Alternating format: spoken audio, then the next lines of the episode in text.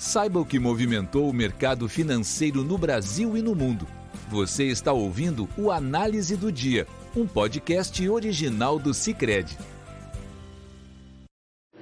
Olá pessoal, muito obrigado por acompanhar o podcast Cicred. Aqui quem fala é Letícia Lemos, da equipe de análise econômica, e vamos comentar os principais fatores que movimentaram o mercado aqui no Brasil e no mundo. Os índices europeus fecharam em queda em meio à crescente preocupação com a atividade econômica da Europa. Os indicadores divulgados pela manhã reforçaram essa perspectiva, pois, de acordo com a S&P Global na zona do euro, o índice de gerente de compras composto, PMI, que engloba os setores de serviços e indústria, recuou de 48,9 em agosto para 48,1 em setembro, atingindo o menor nível em 20 meses enquanto na Alemanha o PMI composto caiu de 46,9 em agosto para 45,7 em setembro, abaixo do esperado de 45,9. Com isso, o bloco econômico e a sua principal economia, a Alemanha, ficaram ainda mais distantes da marca de 50 pontos que separa a contração da expansão na pesquisa.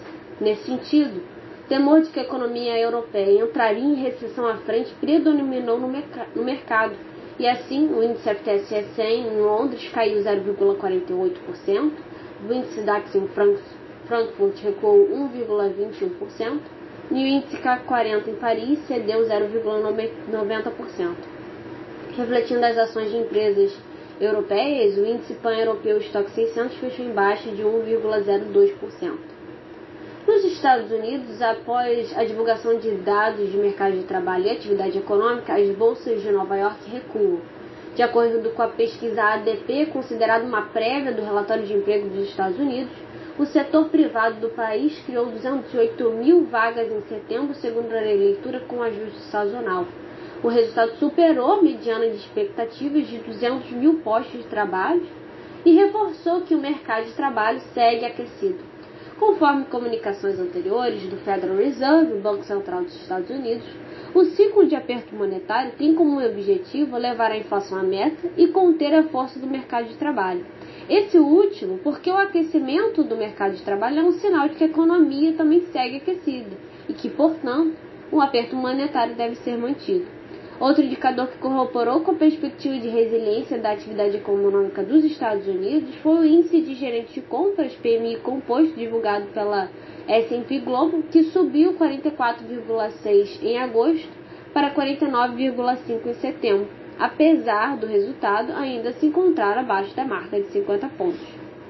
Neste quadro, no momento de composição desse podcast, o Dow Jones recua 0,12%, o S&P cai 0,31%, e o Nasdaq opera em queda de 0,60%.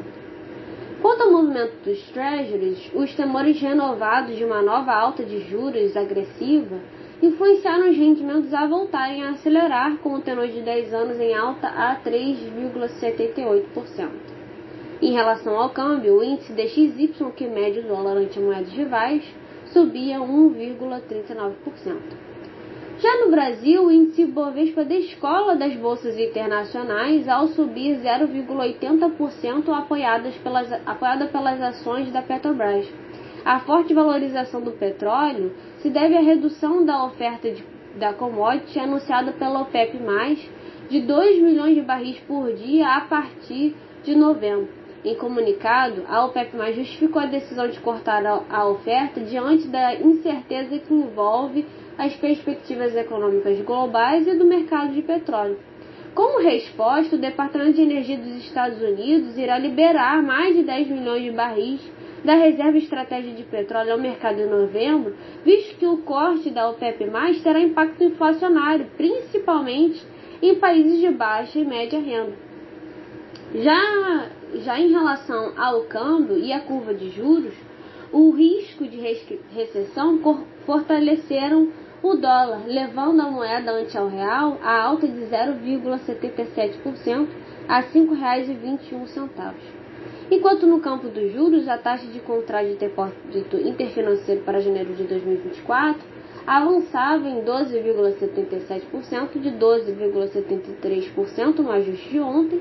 O DI para janeiro de 2025 ia para 11,57% de 11,45% e para janeiro de 2027 subia a 11,36% de 11,24% no ajuste anterior. Na agenda de indicadores, a S&P Global divulgou o índice de gerente de compras composto do Brasil, que recuou de 55,3 em julho para 53,2 em agosto. A leitura, apesar da queda, mostra que a atividade econômica do país ainda se encontra em expansão. Por hoje é isso, agradeço a companhia de vocês e nos vemos amanhã. Você ouviu o Análise do Dia, um podcast original do Cicred. Até a próxima!